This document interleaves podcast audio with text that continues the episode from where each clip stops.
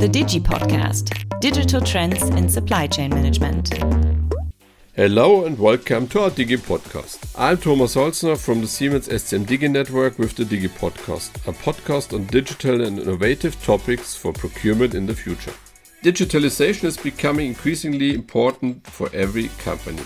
At Siemens in particular, digitalization is a fundamental element for success. Today I have Dietmar Hartefeld, our Siemens head of supply chain management of the United Kingdom, as my guest. His team is known within Siemens as one of the front runners regarding sustainability, and they do a lot to further develop this approach. So, hello Dietmar, thank you that you took the time.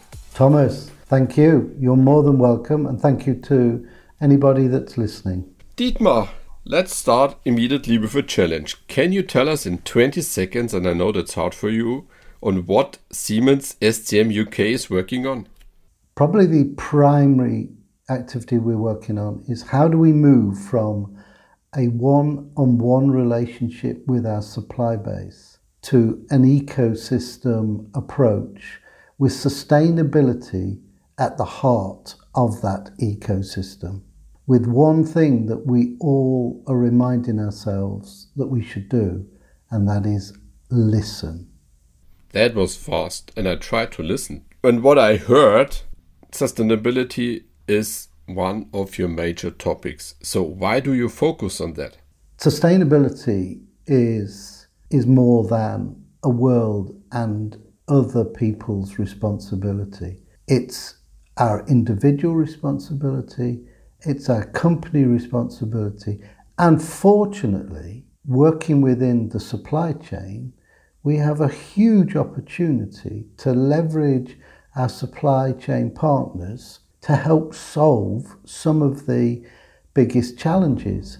And for us within Siemens and the supply chain, we have that opportunity to create a difference.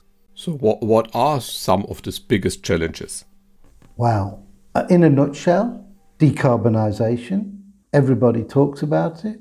It is real. And from a supply chain perspective, when you start to look at uh, where the biggest proportion of all our emissions are, 90% sit in the supply chain. So, by definition, we have a huge challenge, but what a huge opportunity. Linked to that, we have how do we help create better social value? How do we use circularity in the supply chain? And how do we better leverage equity, diversity, and inclusion to help us in our collective ambitions to drive change? That's something I really like with Dietmar. He's not very focused on one single point because most people, what I learned is sustainability equals product carbon footprint. And I think what I learn also, I know him now for nearly 20 years. For example, the diversity of his teams. There was a lot of good talents coming from the UK. And I think I know one of the reasons why he is always one step ahead because you're a pioneer. And regarding pioneering, you implemented our mindset, digital mindset, at one of the first. So this means growth mindset with you is something normal. Can you explore a little bit? Absolutely. I mean, just imagine a world where everybody has a fixed mindset. Nothing changes. Nothing changes.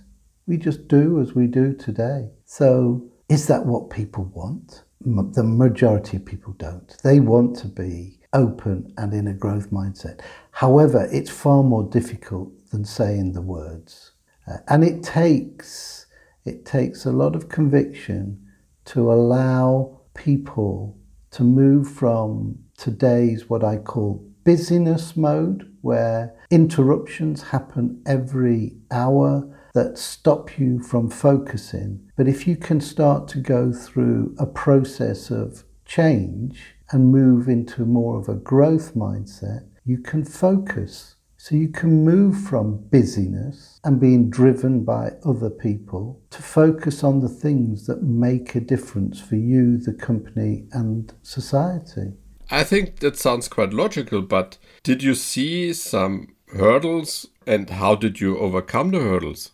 Of course, there's hurdles, Thomas. As you know, there's uh, so many hurdles. I think the biggest challenge is to fight the preconception that people expect you to do something in a certain way or in a certain time. And actually, an open challenge of what that really means. So rather than just accept when somebody says, Oh, could you do this? Explore why they want it done, if, particularly if you're not convinced that it makes a difference. That's also very easy to say, but we know that requires a lot of personal self integrity, trust, and confidence to do that. So, one of the biggest hurdles is creating an environment where people feel they can openly challenge and that they can suggest what they're going to work on. And I think you're managing this very successful. So, from the other point of view, you're managing this all very successful. And now I think the listeners are also keen. What does a front runner plan for the future? So, could you share some secrets what you're planning to do in the future? I'd love to. I think I would link, uh, first of all, let me link the fact that growth mindset is something that you have to continually work on. So, growth mindset becomes one of the pillars. That you've got sustainability is here to stay, and we have to we have to work at making a difference quicker. Just imagine, just imagine every six weeks, one percent of our time has gone in achieving Siemens' ambition for net zero. 1% every six weeks. So we need, we need an urgency which requires focus. So what are we doing? What are we doing? We're actively driving, I think, uh, a lot of people that will, will see what we're working on. We're driving our purchasing power to create good for society. That's one. But more importantly, we are opening up a project, it's open actually, and it's active, where we are leveraging our ecosystem approach. We're working with three supply partners, and we're going to focus on the movement of our commercial vehicles, our company vehicles, our rental vehicles, and the carbon footprint associated with those. And that will become a model that our supply chain can use and a model that Siemens can use. So we're going to take growth mindset, we're going to take sustainability in scope 3 and we're going to take the ecosystem and make it work. Curious about the outcome and hopefully we can share this sooner or later. So Dietmar, thanks for your insights. And now to my last but not least and my favorite question, who is Dietmar? Never judge a book by its cover is the first thing I'd say.